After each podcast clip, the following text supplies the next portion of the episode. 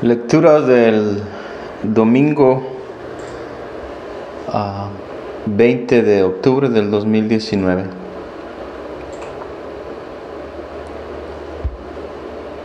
En aquel tiempo Jesús decía a sus discípulos una parábola para enseñarles que es necesario orar siempre sin desfallecer.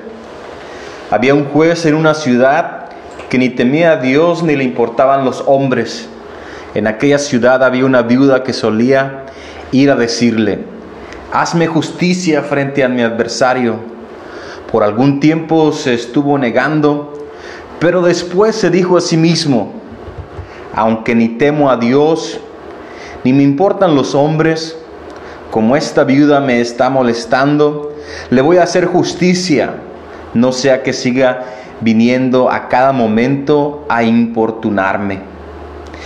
Y el Señor añadió, fijaos en lo que dice el juez injusto, pues Dios no hará justicia a sus elegidos que claman a Él día y noche, o les dará largas.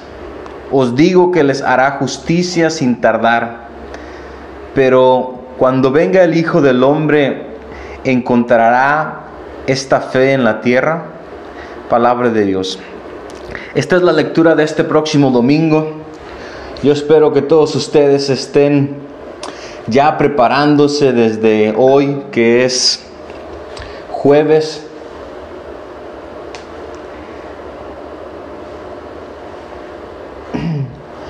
Dice ah, Lucas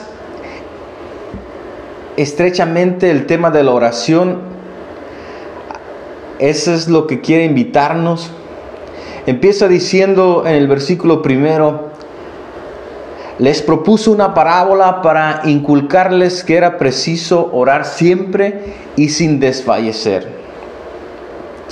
Jesús utiliza todo tipo de parábolas para enseñar a sus discípulos cómo deben de vivir, qué es lo que deben de hacer. En este versículo de introducción el evangelista nos descubre la finalidad que él se ha propuesto a transmitir la, la parábola de Jesús. Para Lucas la figura principal es la viuda que implora incesantemente.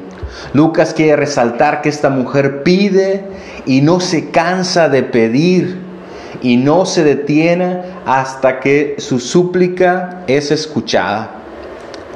Al tratarse de un juez que ni temía a Dios ni respetaba a los hombres, podemos pensar en un juez que ejercía su oficio a base de injusticias y sobornos.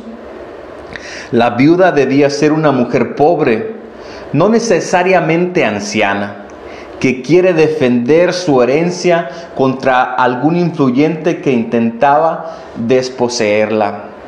Ella, siendo pobre, no puede ganarse al juez con dinero, y solo, solo acude a la súplica constante.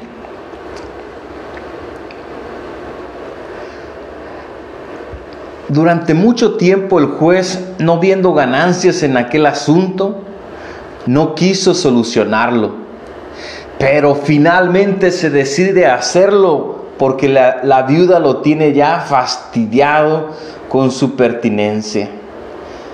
supongo que esta mujer no paraba de ir a su casa y a pesar de que ya los criados la sacaban, ella seguía tocando, seguía insistiendo poder hablar con este juez injusto, hasta que por fin le hace justicia.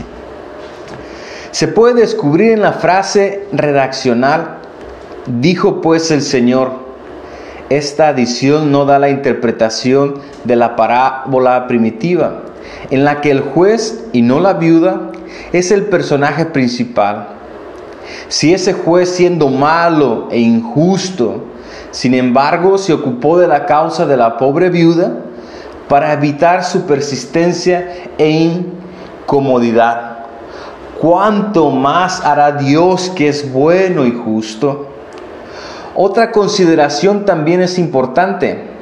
La cuestión no es si Dios hará justicia al perseguido, sino si éste perseverará hasta el fin que se le haga justicia. No quiere decir que Dios interrumpirá la necesidad de este hombre. No depende si Dios lo hará o no la petición de aquel que implora a Dios su ayuda, sino que el que implora sea viuda, sea quien sea, que tiene la seguridad que Dios puede hacer aquello que le pide, se mantiene firme, implorando el auxilio del cielo, implorando la ayuda de Dios. Así que yo los invito a orar sin desfallecer, a pedir al juez justo, al Dios todopoderoso, el que todo lo puede, el que todo lo puede, todo es posible para Dios, todo es posible para el que cree, todo es posible para el que pide. En esta parte del Evangelio Dios nos invita a orar, a pedir, a suplicar sin desfallecer. Jesús dice, si este juez que es injusto y en nada le interesa el bien de esta mujer, lo ha hecho, cuanto más Dios que es bueno y que quiere nuestro bien, escuchará nuestras oraciones escuchará a los que le pedimos día y noche. Así que yo te invito a pedir, solamente tú sabes tu necesidad, sabes tú lo que ocupas, te invito a hacer esta oración. Señor, tú sabes lo que necesito, tú sabes por lo cual te imploro día y noche. Y que una vez que lo haya recibido, no me aleje de ti, sino que aún esté más en oración dándote gracias por los beneficios que tú me has dado. Gracias Señor porque ante todo te pido que vengas tú a mi vida. Tú eres el tesoro más grande de mi vida.